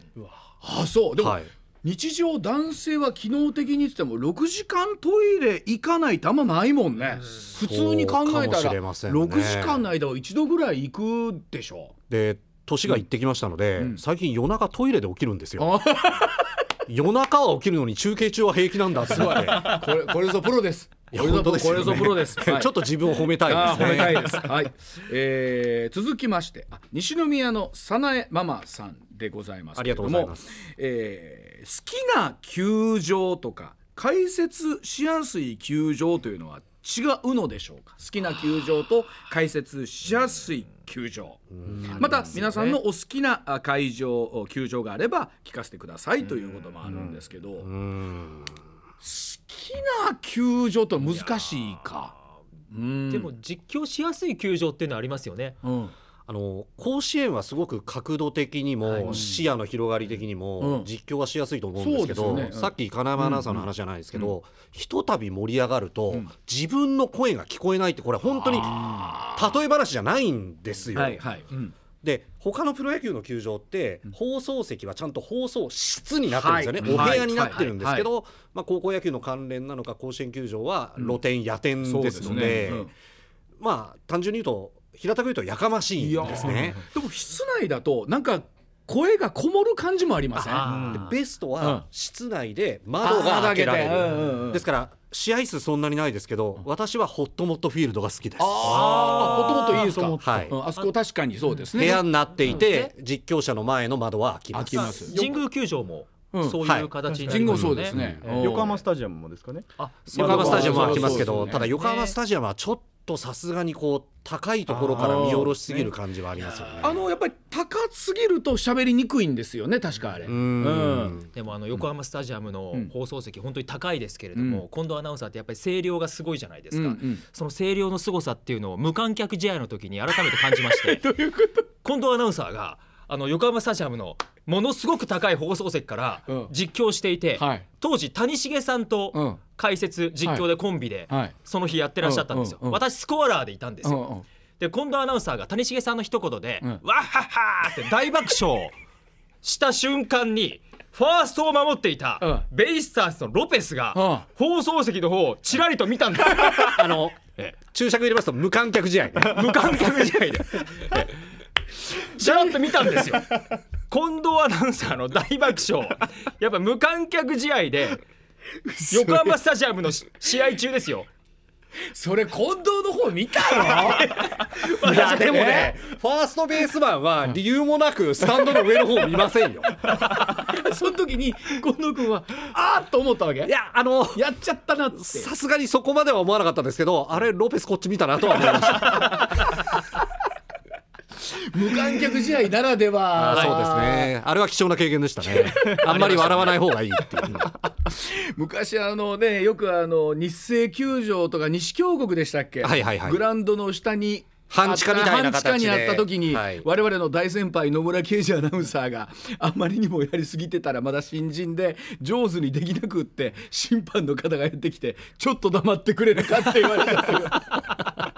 数々のエピソードもありました、はい、今もそういうことはもうないですか、もう無観客試合はないでしょうからね、ね。はい、無観客試合の時コースを言ったりしたら、ああの当時ドラゴンズの与田監督が出てきて、ちょっと実況をやめさせてくれありましたね。ありましたよね。ありましたね。ですから神宮球場は比較的その放送席とホームプレートが近く、うん、さっき金山アナウンサーからもありましたけども、うん、まあ実況者の前は空いてますので、うん、結構無観客だと声が届いてたらしいんですよ。はいはい。はい、でその一件があってから、透明のビニールシートがその神宮の放送席の前には吊るされるようになった。あの多分ね皆さん3人ともあのずっとね放送席とか記者席で見ることが多いと思うので取材ですからスタンドで見ることもないでしょ野球を。あないでしょここ最近おそらく数年。高校野球であれば地元の高校が出ていたらアルプスタンドにちょっと行ってみたりっていうのはありますけどね。あの僕この間日本シリーズの第3戦ね甲子園の初戦を、まあ、取材という形で行かせていただいたんですけど、まあ、日本シリーズってなかなか取材用のがないので MBS で持ってた席を一席あのスタンドで見させてもらったんですよ。で後ろにあの松村邦洋さんとかも一緒で。でほんと僕久しぶりにスタンドで見たんですよ野球を。もうみんなびっくりするぐらいビール飲むな。なるほど、ね、もうもうもう目の前何十杯が通過してったかってで一応いや僕も仕事で来てますから我慢するじゃないですか、うん。あれビール飲みながら最高に楽しいだろうなと思いながら、その感覚もないでしょ今。なし、見ろって言われてもちょっとドキドキしません、特に近藤アナウンサーは、MBS アナウンサーのカレンダーにもこうビールを持って映るぐらいのビール大好きアナウンサーでいらっしゃるじゃないですか、だから一回そういうことしてみたいんじゃないですか。ビール飲みながら甲子園で飲む逆に緊張するんじゃないですかね。わかる。で緊張すると思うんだよ僕も、はいはい、あの仕事じゃなくても仕事じゃなくても、うん、なんかこの場で飲んじゃいけないんじゃないかみたいな、はい、あんなことねもうみんなびっくりするよ まあ多分我慢できるの5分ぐらいは飲みますけどね。ね、はい、ほんとだからイン入ったらでまた近い人たちとかやっぱようできてるね。あ今度うちが持ちますからとか。あなるほど、ね、今度うちが持ちますから。そのなんか連帯感というか助け合いがあるわけですね。あらね売れるわ。そら売れると思うんですけど。ねあの皆さんは多分そういう仕事モードから 脱出することはないと思いますけれども。はい、てなことで、はい、えー、阪神タイガースオリックスの試合含めてということになりましたけれども。さあ近藤さん2024年のシーズン。さあこれまた大変ですね。えっと、一アナウンサーとしてそしてシフターとして、はい、そうですね、はい、うん、まああの第2版を出さない のが最大の目標ですので。どうする？今度からリスナーの人会った時に河内君2班で名前載ってるってリスナーの人に言われるようになった、えー、近藤徹アナウンサーでした。はいありがとうございました。2024年スポーツ界注目のあれさあ日本人選手のメジャーリーグの移籍サッカーなどワールドカップのアジア2次予選。そして7月26日に開幕パリオリンピック。今年もスポーツ界は新たな動きビッグイベント目白押しというところでございますけれども。さあえっとどうやら大谷選手は今シーズン打者に専念なのよね。そうですね、うん、そうみたいですね。ええ。ーうん、まあ一方でドジャースが今後どうなっていくのか。なんならこの後ワールドシリーズまで含めて楽しめるっていうことがあるんですよね、今回は。ですよねそういうことになりますよね。ね、えー、さらには山本由伸投手どうなっていくのか今永投手どうなっていくのか、うん、一方打者でも吉田正尚選手まだまださらに活躍ありそうだし、うん、もう本当プロ野球の話よりメジャーの選手の方の話題が先に出てしまってるぐらい。で仕方ない。はい、でも考えたらプロ野球界も選手の移籍結構多かったんですよね。ありましたよね。はい。えー、カープからは？西川、はい、龍馬選手。あそうですか、はい、オリックスに FA 移籍ということになりまして、でそのオリックスからは？山崎幸也投手が日本ハムに移籍ということになりまして。で山川選手もなんだかんだありながらホークスにホークスに。ソフトバンクに移籍ということになりました。そうか。でえ中田翔選手が結局？中田翔選手は中日に、はい、阪神がその意味では大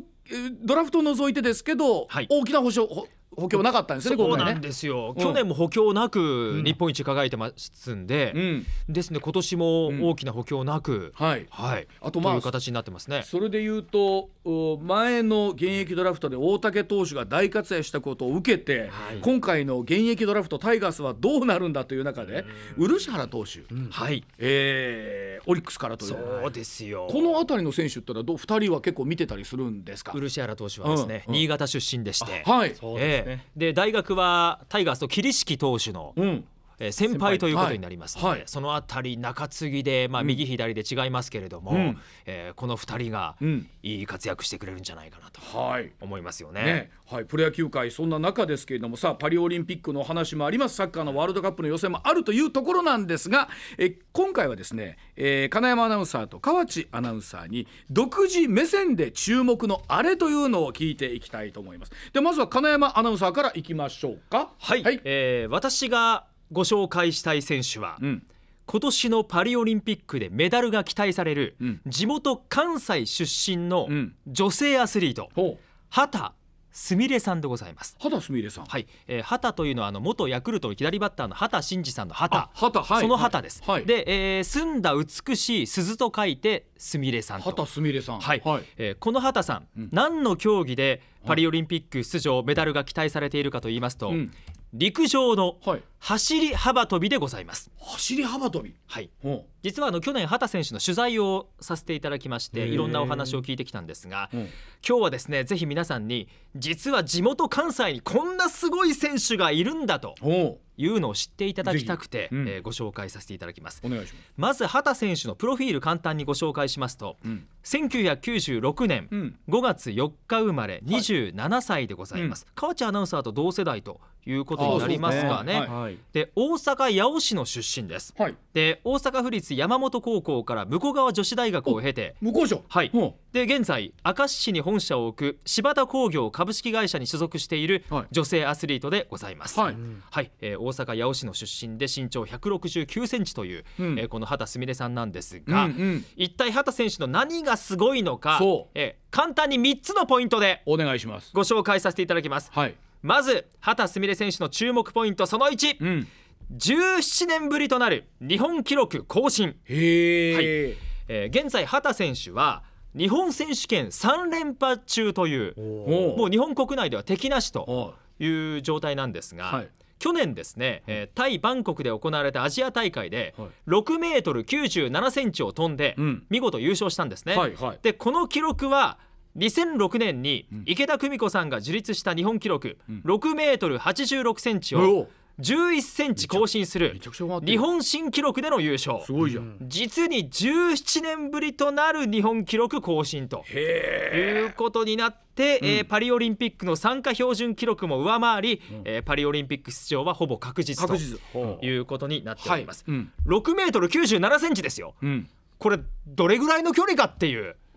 すごいですよ。ざっくり7メートルよ、ね、ええ、これあのものに例えるとサッカーゴールの枠の幅、はあ、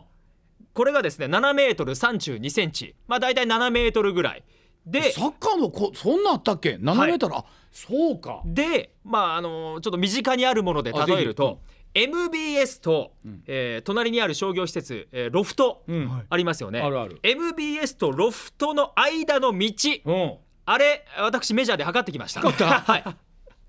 幅道幅測ってきました、6メートルでございます、えー、ですのでジャンプで MBS 側からロフト側の横断歩道に渡れちゃう。結構あるどあれ、えありますよ。あそう。ちょっと一回今日帰りにやってみてください、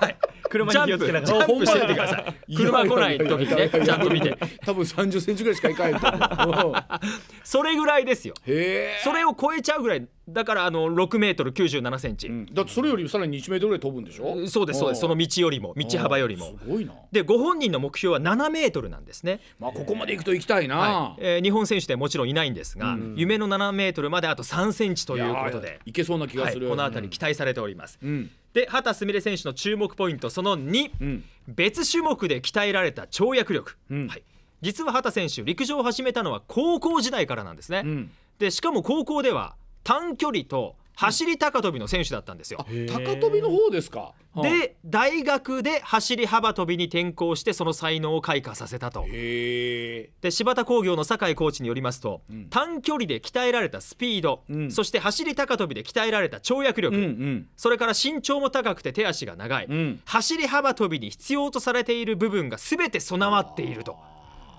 いうことなんですね。短距離選手と幅跳び選手を兼ねることって結構あるもんね。はい、うん、ででも走り高跳びを高校時代はやっていた。珍しいのかもしれないね、うん、で今スピードジャンプ力身長という話をしましたが、うん、走り幅跳びという競技で、それ以外で大事なポイントって何かこう思い浮かぶものあったりします？でもああんまり体重が重すぎたらダメよね。あそうですね、きっとね、えーうん、まあ、体重もこうスラッとしたスタイルなんですけれども。あと何がどうですか？走り幅跳びという競技で大事なポイント。なんかあのあれじゃないですか？空中で足をカッカッカッカッと動かす。空中姿勢、はい、それも大事ですよね。えまた違うの？え他にまだある他にあるよ。出てこない。え着地も大事なんですけどねなかなか出てこないんでもういいですか？言っていいですか？え踏切あ踏切版の踏切結構ちゃんとしたところ、はい、そうなんです 踏切、ね、踏切い。かにギリギリのところで、踏切板を使うことができるか踏み切れるかっていうのが。それで3センチ変わるもんね。そうなんですよ、うん、でこの畑さんは踏切板ギリギリでの踏切が神業に近いくらいすごいっていうことなんです。スピードを落とさずにもギリギリのところを飛ぶ。ビビって合わせに行ったら絶対ダメやもんね、はい、そうなんですでそのあたり歩幅っていうのもこう、うん、それぞれあるじゃないですか。スピードを落とさずに踏み切れる。これが持ち味、でもう一つ風を読む力。はあ。なるほど、はい、これが優れているそうなんですよね。走り幅跳びっていうのは助走の待ち時間1分あるんです。1分間で、うん、あ今風来たなとかちょっと逆風だけど弱まったなとか、うん、いろいろ感じてスタートを切るんですがその読みがすごいらしいんですよ。で注目ポイントその3最後でございます。まだある、うん実は、ファッションモデルなんです。えー、いやなんかそんな気するな、はい。うん、非常に整ったルックスでしかも169センチという長身、えー、所属先の柴田工業の製品モデルも、うん、されているんですね。ああそれはその方がいいでしょう、はい、柴田工業はゴムメーカーでして、うん、長靴とかレインブーツなどのゴム製品の製造を行っているんですが、はいはい、こちらがそのモデルの写真でございます。わ。あわあ、はい、普通のモデルさんみたい。そうなんですこれ何？長靴は柴田工業、はい、さんの、黒の長靴を履いてで白のベレー帽をかぶっていて、うんね。うん、でそれから、えー、ジージャンを着てチェックのスカートかな、はい、青のチェックのスカートを履いてるんですけれども、これがモデル業の時の写真でございます。柴田工業さん一石二鳥三鳥みたいだね。パッと見アスリートってわからないですよわからない、はい、これ柴田農業のインスタ柴田柴田工業さん？柴田農業私があの高校時代対戦した高校でした。野球で新潟の柴田農業、はい、柴田工業さん。柴田工業のインスタグラムに載っていますんではい、ですんであの畑さんのこちらファッションモデルとしての写真もぜひご覧いただきたいなといやでもこういうのってさほらちょっとメダルとかまで一気に人気また出てきはるしね。そうですよ。あの言いたいね、はい、もうこの番組では先取ってお伝えしてたということを言いたいね、言いたいです言いたくて仕方ないです。もう金山君はだいぶ取材してるの畑さんと。畑さんはあの1回だけ取材に尼崎に行かせてもらったんですけども、はい、ベイコムのあの陸上競技場でいつも練習やってまして。はい、ということはもう行ったら金山さん、ま、この前はぐらいまでの関係性には。そうですね。いいね、えー、それ以来 だと信じてるんですけれども。そうか。でも、はい、まああの幅幅跳びとかなかなか普段ね、うん、あの日本人選手出てないと見ることもない競技だったりしますので、ね、なるほど。ですんで注目してください大阪出身畑すみれ選手でございます。さあそれではですね続いては河内アナウンサーの注目のあれ聞いていきたいと思います。河内さんお願いします。はい、うん、私が注目している選手はですね、はい。水球。あ水球。稲葉祐介選手でございます。私大学時代にまあ水球打ち込んでいたんですが、うん、もう全く私とはレベルが違う、うん、高校3年生から日本代表に選ばれていて、うん、今23歳で日本のエースという選手が稲葉祐介選手でございます。川ちゃんのが今いくつでしたっけ？え25なので2つ、まあ、学年としては3つ下なんですが、レベルが違います。一緒にプレーしたことは、えー、この選手が所属していたチームと対戦したことはあるんですが稲葉選手とプレーをしたことはないですえー、そそのぐらいもう早くから海外に行って早くから日本代表のエースとして活躍している B'z の稲葉さんと同じ稲葉祐介選手、はい、漢字も全く B'z の稲葉さんと同じ稲葉。そして悠介の悠が悠々自適の悠、はい、そして助が、まあ、北島康介の助、簡単なあの助という字ですね、うんうん、この漢字で書くんですが、うん、とにかく得点能力が高い日本のエースでして、はい、実は水球、日本代表としては3大会連続でのオリンピック出場にパリオリンピックでなるんですよ、はい、なので力は着実につけてきているんですが、うんうん。あの去年行われたアジア大会、うん、これで53年ぶりに水球のジャパンは優勝したんですよ、はいはい、ですからもう本当に歴史的な今強さを誇る中でオリンピックに出場、うん、その中でのエースなんですがどのぐらい得点能力が高いのかというと水球には、まあ、海外でワールドリーグスーパーファイナルという強いチーム強い国が集まって戦うリーグがあるんですよ、その中で3年連続得点王に輝いている、えー、ですからもう本当にサッカーでいうとメッシ。そう。野球でいうともうトラウト大谷のようなもう超スーパースターが水球界で日本にいるんですよ。えー、そんなすごい人なの？そうなんですよ。で何がすごいのかと言いますと、うん、私もちょっと2つにまとめてお伝えするんですが、はい。うん、まず1つ目、うん、小柄なのに得点能力が高い。水球も実は、まあ、体が水の上の半分しか出ないので、うん、身長腕の長さリーチっていうのが非常に鍵になるスポーツなんですよ。ですからシューター得点を取る人っていうのは多くが1 9 0センチ内なんですが、この稲葉祐介選手は身長1 8 0センチ、ええー、私よりもちっちゃい。なんやね。そうなんですよ。その中でシュートの技術筋肉体幹で得点を量産する。これがまず1つ目のポイントです。そして2つ目、う。ん、ジャンプ力がすごいんですよ。ジャンプ力？水球でジャンプってどうやってやるの？って思うじゃないですか。これもう足がまあつかないプールの中でプレーをしている水球なんですが、うん、足を巻き足といってかくことで、まあ、浮いたりジャンプするんですが、そのジャンプが、まあ、私のような普通の水球をやってた人だと、シュートの瞬間、水着お尻のあたりの水着が水面から上に出ることはまずないんですよ、うん、でもこの稲葉祐介選手はシュートを打つ瞬間上半身グッと上げて足でグッとかいて力を上に上げるんですけれども、その時に海パン見えるんです。よ、えー、ですからガーッと巻いて力を上に上げて選手の上からシュートを叩き込むっていう小柄なのにパワーがあって力強い。海外の選手と結構やっぱ上がるの？どうなの水着が見えるぐらいまで上がる？いや上がらないです。もうほとんどないです。ってことはもう稲葉選手ぐらい？そうです。水着が見えるところまでジャンプしてそこからパカーンと打ち抜くっていう力が彼にはあって、うん、わこの技術で世界で今得点王を3年連続取ってるっていう。えー、えー、あのー水球もね、はい、なかなかほら普段見ることがないんだけど、ね、あれは結構得点で入るっけ水球って、うん、まあえっ、ー、と8分間かける4ピリオドっていう32分間で試合が進むんですが、うん、まあ多く入れば15点だったり入ることもあるんですがそうです、うん、まあでも大体の試合が10点前後10点前後ぐらい。進むことが多い。と1ピリオドで2点そうですね、3点ぐらい234点ぐらい入ればまあ普通ぐらいっていうスポーツなんですが水球のたびにさ私どものうちの後輩になりますけれども松井愛アナウンサーは、あの奥野文子さんっていうね、はい、一緒であのまず最初に東京オリンピックは水球のチケットから取ろうと。はい、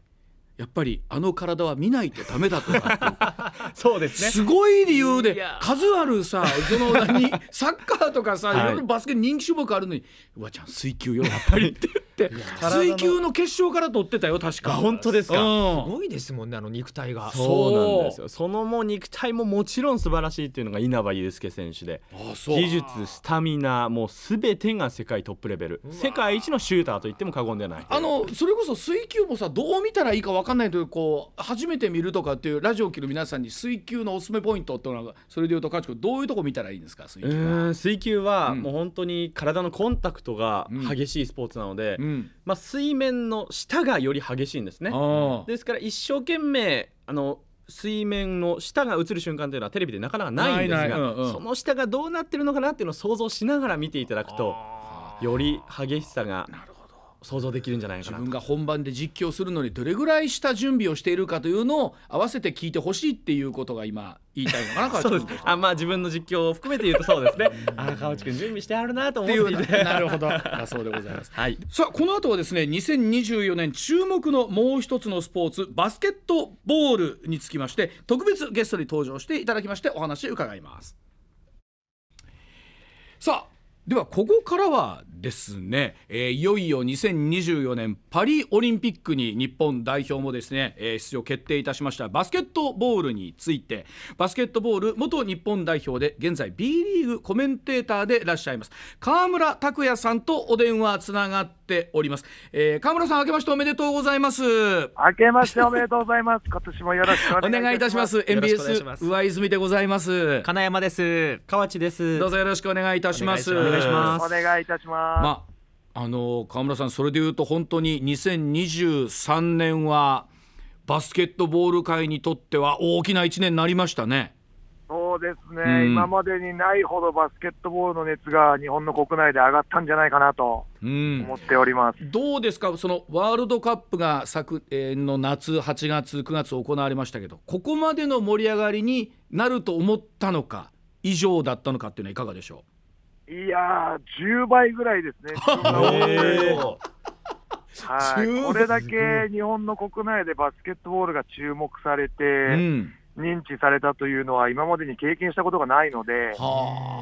そういうことを考えると、今、ピークに達してるんじゃないかなと感じております。でもあの、それこそね、うん、あのスラムダンクという、まあ、あアニメがあって、漫画があって、うん、なんなら映画もできてですよ、バスケット自体の認知っていうのは、はい、おそらく若い世代、皆さん中心にあると思うんですけど、はい、それとまた違う感じなんですか？そうですね、うん、漫画とかアニメに関しては昔から認知されてる部分は大きいのかなと感じるんですけれども、うん、実際、競技の上ではやはり他競技よりは少し劣っていたという印象が強いので、うん、そういう意味では実際のプレーを見ていただいて、いただいた中でですね、えー、これだけ日本のバスケットボールがレベルが上がったという瞬間というのは今までになかったのかなと。思います。単純に上背がね、うん、どう考えても身長がいるスポーツだなと思いますけどどどうなんですか？そのあたりっていうのは違う、ま、間違ってないんですか？その身長がやっぱり最低限いるスポーツで。やはり上背があるのは、かなり、あの選手としてはポイントが高い部分ではあるんですけれども、うんうん、ただ今回のワールドカップですね、昨年行われたワールドカップに関しては、170センチ前後の選手が一番活躍していたりと、そこまでこう身長差というよりかは、戦い方で結果を変えれる、そういった新しい見方をできるようになったっていうのは大きいですね。それはやっぱりそのホバスヘッドコーチ含めてですけど、日本なりのっていうスタンスができたという見方でいいんですか、これは？そうですね、世界のバスケットのトレンドが少し変わってるっていうのもあるんですけれども、うん、その中で、やはり世界と比べると上背がない分、その戦い方を変えて、スリーポイントを多用した部分が、功を奏したというか。あれ、わかんないですよ、スリーポイントって、どうですか、やっぱり今まではどうでしょう、それまあ、リスクもあるあの攻めでもあると思うので、はい、あの重要視されてなかったっていう部分があるわけなんですか？いや、うん、そんなことないんですけれども、うん、あのやはり勝ち切るためには必要なスリーポイントの数ってあるんですけれども、うんうん、えー、リバウンドだったり、空中戦になると上背のポイントはやはり重要になってくるんですね。うん、ただ、そこが劣っていることを逆に、えー、捉えて、ですね、そこで戦わずに別のストロングポイントを作っていこうということで、確かに長距離砲っていうのはギャンブル性が高いんですけれども、それを武器にしたときには、やはり2点よりも3点を積み重ねた方が、チームの総合得点っていうのは増えていきますから、なるほどな。そこで力をつけていった日本代表が結果をつかんだ、これが本当に大きかったですね。あの MBS はなかなかスポーツとしてね、バスケットを取り上げることが、はい、今まではなかったんですよね。ねこれからはお願いいたしますよ。実際、川村さん自身もあの B リーグのコメンテーターも務めてらっしゃるということなんですけど、え B リーグ、はい、お客さんは増えてるんですか、その日本代表の活躍に合わせてですけど。めちゃくちゃ増えてます。あの今はですねチケットを買うのも人気チームに関しては本当にほぼ毎試合完売状態ですので、うん、チケットを入手することすら難しくなったんですけれども、うん、この結果が出る前は比較的簡単にチケットも取れて、うん、アリーナによっては空席が目立つ場合もあったんですけれども。今はほとんどの会場でほぼ満員の状態でプレーさせてもらえている状況ですね、皆さん、うん、選手の皆さんは。あの僕もねそこまであのバスケットってこの間それこそ、えー、っとワールドカップがあってようやくちゃんと見た組なんですけど、あの、はい、もちろん点の入り方は分かりやすいじゃないですか、あの、はい、どどっちが点を入れたかって。あのポジショニングとかのあんまり細かいあのポジション取りとかがよくわからないんですけどこれ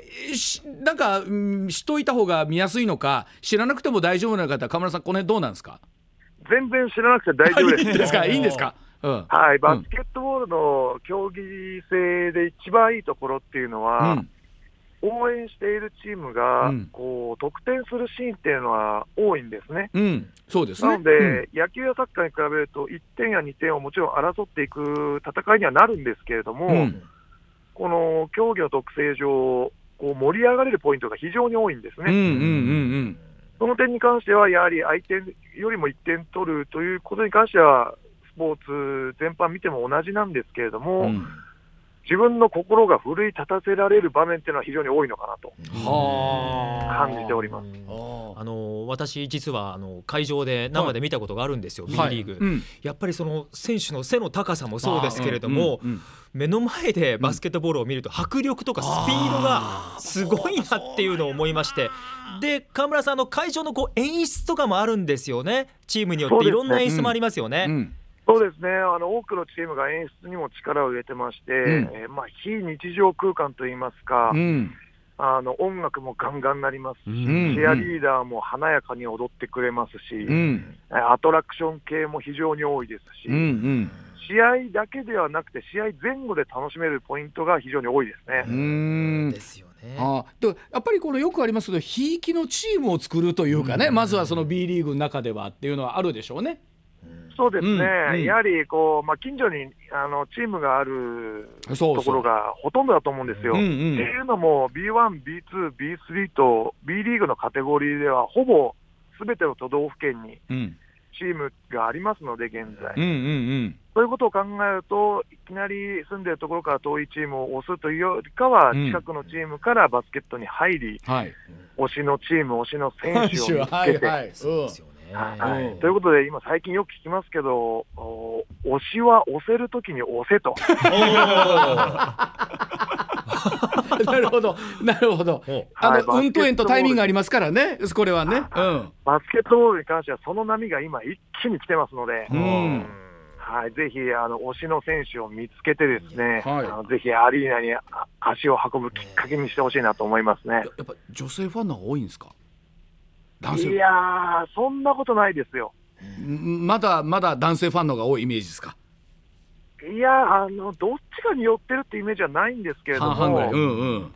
ただあの、男女問わず、うん、老若男女問わず、うんうんえー、本当に多くの世代がね、アリーナに足を運んでくれてる印象がありますので。そうなんですねそういう意味では、男性だから、女性だからという立ち位置ではなくてですね、うんうんうん、やっぱり推しは押せるときに押しましょうという。ことですね。あの2024年パリオリンピックってねそれこそ、はい、あの例えば今回渡辺選手はすごい活躍しましたけど八村選手がほら怪我とかも含めて今回ワールドカップ出られなかったんですが、はい、このパリにはどうなんですか？参加を八村さんはするんですか？僕はすると見てます。お必ず。必ず参加する、ず出ると思ってます。はあ、でこの今回入らなくてあれだけの活躍だったんですけど八村選手が入ったらまたえらいことになるわけなんですか？どうなんですかそのえらいことになるんですけれども、うん、やはり今回はワールドカップではなくオリンピックという舞台になりますので、うん、えー、限られたチームそして本当に世界でも勝ち上がってきたチームが残って戦う大会になってますから。うん前回のワールドカップよりも本当に多くの試練が待ってるとは思うんですね。うんうんうんだからこそ八村選手の参加っていうのは必要不可欠なんじゃないかなと感じてますね。あの結構 NBA の選手とかっていうのもオリンピックはみんな参加するんですか？パリオリンピックですか、はい、パリオリンピックに関してはアメリカも今までにないぐらいの本気で来るんじゃないかと噂されてます。あそうですかなんかここまでねオリンピックっていうとなんかアメリカ一人勝ちみたいなイメージだったんですけどバスケット。意外とそうじゃないんですよね。そうじゃないんですね、うん、ヨーロッパ勢がですね非常に力がありまして、うん、近年でいうとスペインやフランス、うん、その辺も結果を出してまして、それこそ前回の東京オリンピックなんかはフランスが優勝してますから、なので、最近、アメリカがメダルを取れてない、金メダルを取れてないことに、少しご立腹なようで。あということは、アメリカ、本気になってやってくる、はい、あの今、本当、NBA の大スター、レブロン・ジェームスという選手がいるんですけれども、はいうん、彼がですね、えー、多くの一流プレーヤーに声をかけて、うん、一緒に最後、トライしようじゃないかと、うん、あの動いてるようなので、うん、噂ですからわからないですけど、ついに最強メンバー再来するんじゃないかという噂が出てます。でもあの前、えっと、そのアメリカ勝ってる時のチームもなんかドリームチームって言われましたよね、うん、マイケル・ジョーダン選手はじめ皆さん出て。そうですね、昔ありましたね、うん、あの時に比べてさらに現代のバスケットボールで、うん。えー、今はフィジカルの部分でもだいぶ鍛えられてる選手が多いので、うん、そういう意味では本当に勢ぞろいで来るんじゃないかと思ってます。あのそれこそ僕北京オリンピックで取材に行かせていただいた時に初戦がアメリカ VS 中国だったんですけど、はい、あの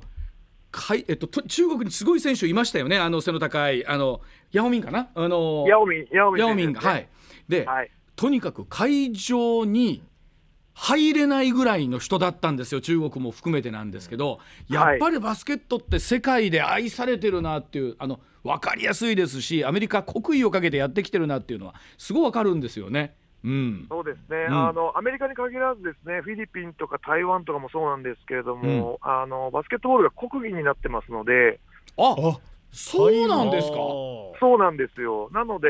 本当に日本、それこそ世界に目を向けてでも、で向けてでも、やはり競技人口っていうのは、あの本当、3本の指には入りますので、うん、そういう意味では、あのどの国も今回のオリンピックとなると、うん、国技じゃないにしても本気でメダルを取りに来るチームを作ってくるんじゃないかなと思いますね。あのうちの川内アナウンサーは結構身長があるんで、はい、181です。ああ、それ181か。え、九193の川村選手からすると181でちっちゃいですか？小さいです。うわ そうですよね。やっぱいやということはやっぱりバスケット選手ってやっぱ相当でかいですね190。193センチどうですか？普段競技してる上では、うん、あのありがたい体のサイズだなとは思うんですけれども、うん、私生活の中では本当大変なことばかりで、はい、電車に乗るときはかがまないとドアのとこ頭ぶつけますし、つり革に関しては本当、首よりも下ぐらいにありますので。いや目立つでしょうね。持つっていう感じじゃないですね、つり革は。はあ、でもやっぱりプレーしたらあと2センチ欲しかったなとかもきっとあったりするんでしょうね。ありますよ、競技してたらまあまだまだ足りないぐらい。え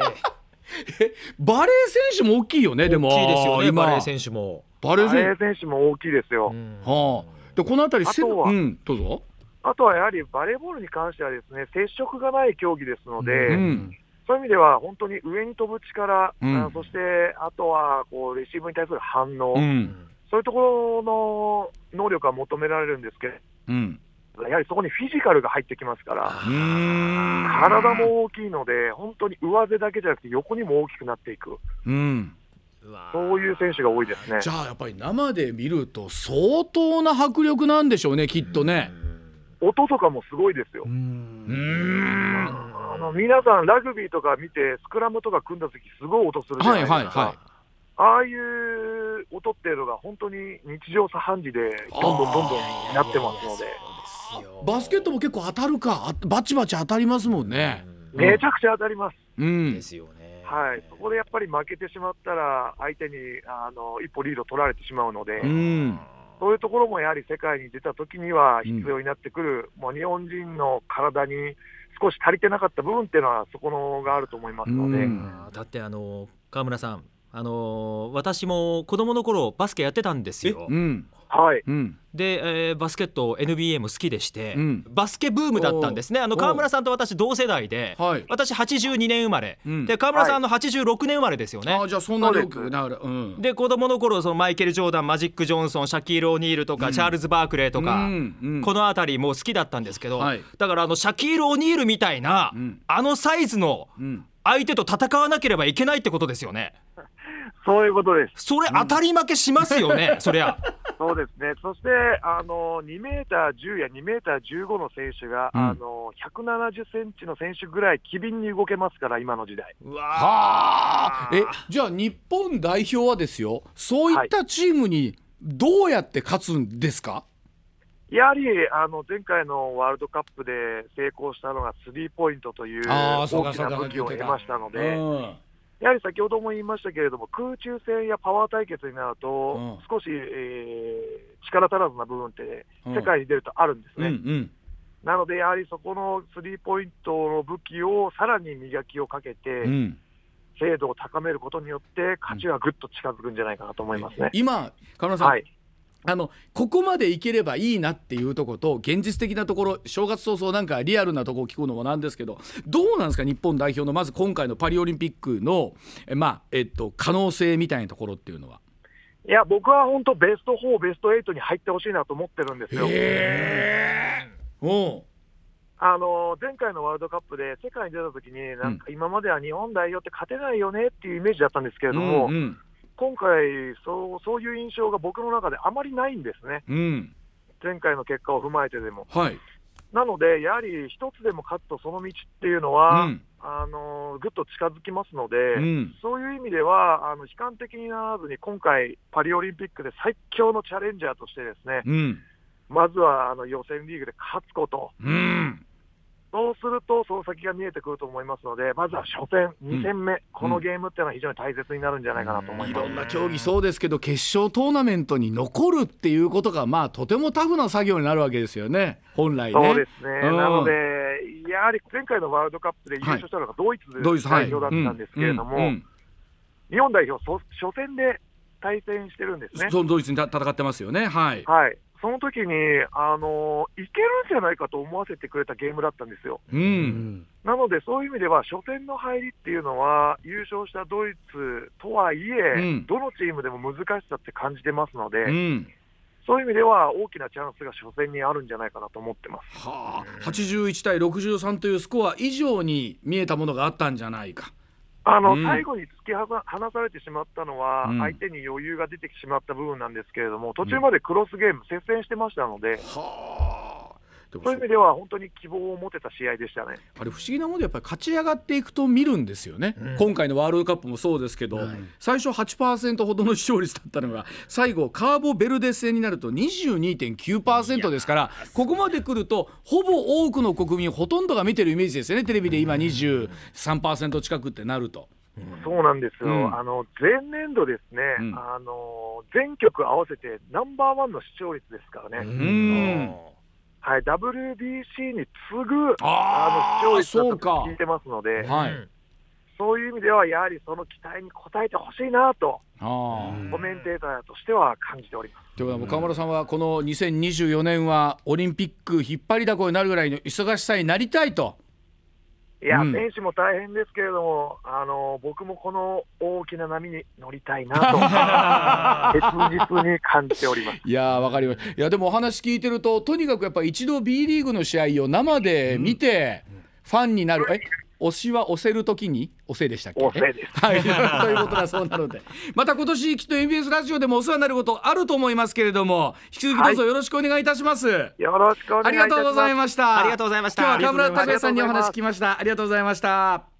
さあ上泉雄一のえー、な新春スポーツアナウンサー大集合スペシャルもあっという間に、えー、時刻がですね進んでまいりましたけれどもここでお待たせをいたしました。ほんのお気持ちということでございまして番組からプレゼントのお知らせでございます。まずはメッセージを紹介させていただいた方の中からお一人の方に毎年使えるタイガース締め飾りがあるそうでございます。では当選者の方この方でございます。はい。当選者はラジオネーム高弘さんです。おめでとうございます。新年早々縁起がいいというふうに、えー、思っていただければと思います、ね、さあそしてさらにプレゼントございまして阪神タイガース2024年カレンダーと平田勝夫ヘッドコーチのサインボールえー、そしてですね阪神オリックスで、えー、昨年も大活躍されました能見淳さんのサインボール。こちらをそれぞれお一人ずつプレゼントということでございます。ではそのためには合言葉が必要でございますのででは合言葉を金山アナウンサーに発表してもらいましょう。金山さんお願いします。スポーツ最高はい。あのスポーツ最高って書かないとダメなの？いやいやあの、えー、結構あの抑揚をつけてますけれども、はい、そこはもうシンプルに普通にあのスポーツ最高で、はいはい、大丈夫でございます。書いていただきまして、はい、で、えー、必ずそのメールでご応募いただきたいんですがご住所お名前そして、えー、今の合言葉スポーツ最高と書いていただきましてカレンダー平田さんのサインボールあるいは能見さんのサインボールどれが欲しいかということさらに番組へのメッセージなど、えー、またよければ引き続きやってほしいなどという、えー、そんな激励のメッセージも合わせてお送りをいただければと思います。えー、uwa.mbs1179.com uwa.mbs1179.com まで。1月7日日曜日までメールでお送りをいただきたいと思います。さあぜひ新年早々でございますがタイガースのカレンダー平田さんのサインボールえのみさんのサインボールぜひぜひ手に入れていただきたいと思います。合言葉スポーツ最高と書いていただきましてメール uwa.mbs1179.com までお願いいたします。さあ本当に喋ってるともあっという間にこう時間が来るわけでございますが、ね、さあ金山さん、えー、はい、今シーズンまあまたいろんなスポーツ担当すると思いますが、はい、どうでしょう？なんか念頭こういうこと今年はやりたいとかあったりするんですか、はい、えー、もちろん、えー、2年連続リーグ優勝の実況でございます、はい、狙っていきますよ。え日本一じゃなくていいの？リーグ優勝もちろん日本一もそうですけれども、はい、まずあのこと、えー、去年は完全に運でしたけれども、うん、9月14日回ってきた運でしたけれども、うん、今年はもう狙っていきます。狙っていってできるものなのか。狙っていきます。わかりました。はい、えー、川内アナウンサーはどうですか今年は？まあスポーツアナウンサーシフトが更新されるものですが、うん、第2版第3版に負けない これが今年は目標でございます。2班3班で脂っこいところに名前を残す、はい、はい、ということでして。で、えー、この2人のアナウンサーこの後高校ラグビー、えー、まだまだ、えー、準々決勝準決勝決勝とございますし考えたも休みないに言ってる間に今度はもうプロ野球キャンプインでしょ？そうですよ。ね。2月から始まりますんで、ね、で言ってる間に選抜始まって、はい、あっという間にシーズンですから本当スポーツアナウンサー休むのはないね今。もう特に本当去年は阪神オリックスがリーグ優勝日本一っていうのありましたんで、ね、もうシーズンオフもバタバタでしたんでありがたいことに。だからもう12月までもずっと何らかのそうなんですよ。が続いてましたんで。もありがたくこう忙しくさせていただきまして、ね、さあそしてパリオリンピックに果たして派遣はあるのかどうかということも含めて。そこも狙っていきますよ。もちろんでございます、はい。ええ。ー、今年も MBS のスポーツアナウンサーフル稼働で頑張っていきたいと思いますので、えー、ぜひぜひこの後スポーツアナウンサーのみんなにもぜひ応援してやっていただきたいというふうに思っております。ではここまでのお相手上泉雄一と金山泉と河内洋平でした。さあええな明日から通常生放送スタートでございます。皆様本年もどうぞよろしくお願いいたします。お願いします。